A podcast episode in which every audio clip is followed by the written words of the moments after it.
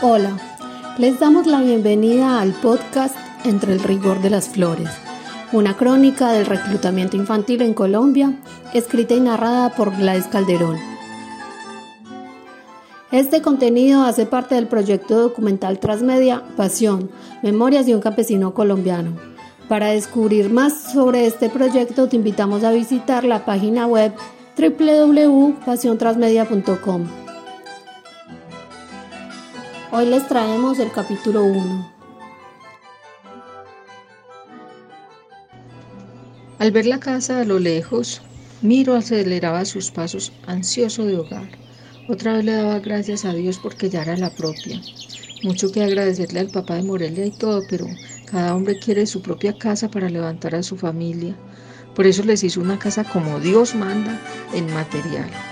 Era una casa muy completa, con dos habitaciones, sala, cocina, baño y afuera el lavadero. Miro se sentía dichoso. Desde lejos la veía ingenua y pretenciosa, un puntico blanco en el extenso manto verde, un punto blanco en el plancito de arriba y en el centro de su corazón.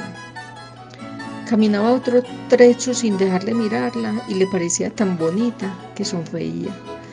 Calculaba que pronto tendría que retocarle el rojo a los zócalos y que iba a tener que sembrar más flores a la izquierda y por el frente para que la casa quedara como echadita en un nido.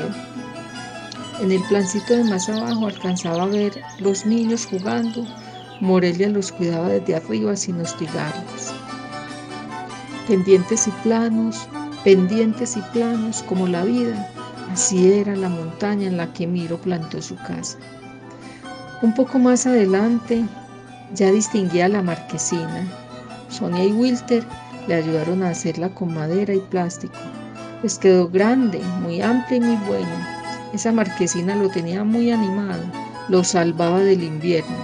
Antes secaban el café al sol y cuando menos pensaban se largaba el agua pero eso ya no importaba, se habían acabado esas carreras muchas veces inútiles y tantas pérdidas. Ya no tenían que estar entre y saque el café, podían dejarlo secar tranquilamente bajo la marquesina, no se mojaba. Cuando iba llegando a la casa dio media vuelta como acostumbraba para mirar hacia abajo. Pendientes y planos desplegándose bajo otras casas y otras gentes otros hijos del suegro y potreros para su ganado. Miro apenas tenía una vaca de leche.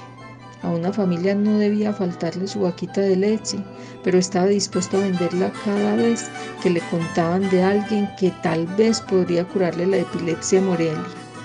Sabía que conseguiría otra, como tantas veces lo hizo, aunque Morelia seguía enfermo.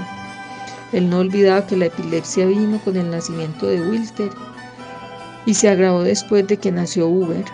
Antes de eso, Morelia se veía rozagante, llena de vida, estaba bien todo el tiempo y le ayudaba en todo. Juntos sacaban adelante la familia y se querían mucho. Al llegar, los niños corrieron hacia él para contarle que la mamá había hecho frijoles con gafas y que ellos la habían cuidado para que no se quemara. Ella sonreía cuando Miro la tomó de la mano mientras caminaban hacia la cocina.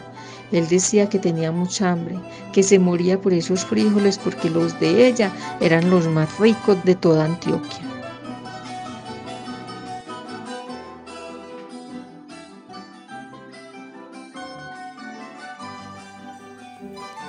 En memoria de Wilter Alonso Ocampo Gómez, quien fue víctima del reclutamiento forzado en el municipio de San Luis, Antioquia, el 22 de agosto del año 2000. En ese momento él tenía solo 13 años. Hoy todavía se desconoce su paradero.